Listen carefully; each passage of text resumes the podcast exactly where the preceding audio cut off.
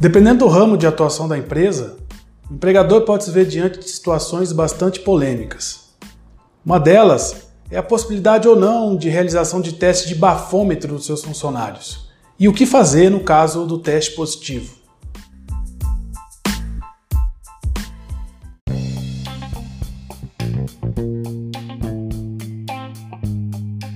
É claro que não é toda e qualquer situação que enseja esse tipo de medida.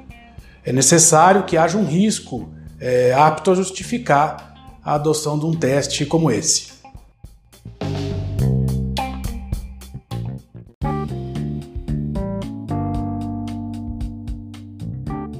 O risco do empregador é se ver diante de demandas que tentem desconstituir a realização do teste e também ações de cunho moral que visam indenizações por é, ferimento a direitos básicos do trabalhador.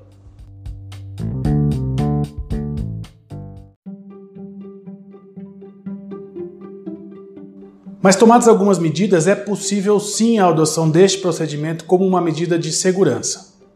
Primeiro de tudo, o equipamento a ser utilizado, ele deve ser aferido e certificado pelo Imetro, porque só assim a empresa vai garantir a fidelidade e a segurança é, do, da realização dos testes.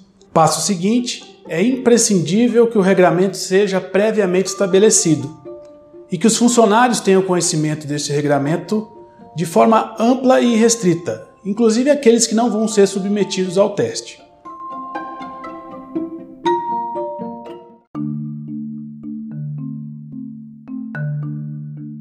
Ok, mas e se o teste der positivo?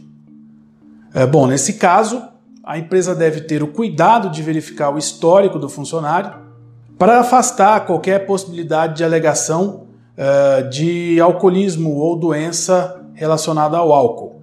Nesses casos, a empresa, ao invés de adotar medida disciplinar, deve afastar o funcionário pelo INSS para tratamento. Agora, não havendo prova alguma ou documento algum nesse sentido, a empresa pode aplicar as penas previstas, inclusive demitir o funcionário por justa causa. Bom, havendo previsão no regramento, em especial dentro do acordo coletivo e do contrato de trabalho, a empresa poderá enquadrar essa recusa como um ato de insubordinação e até presumir a embriaguez em serviço.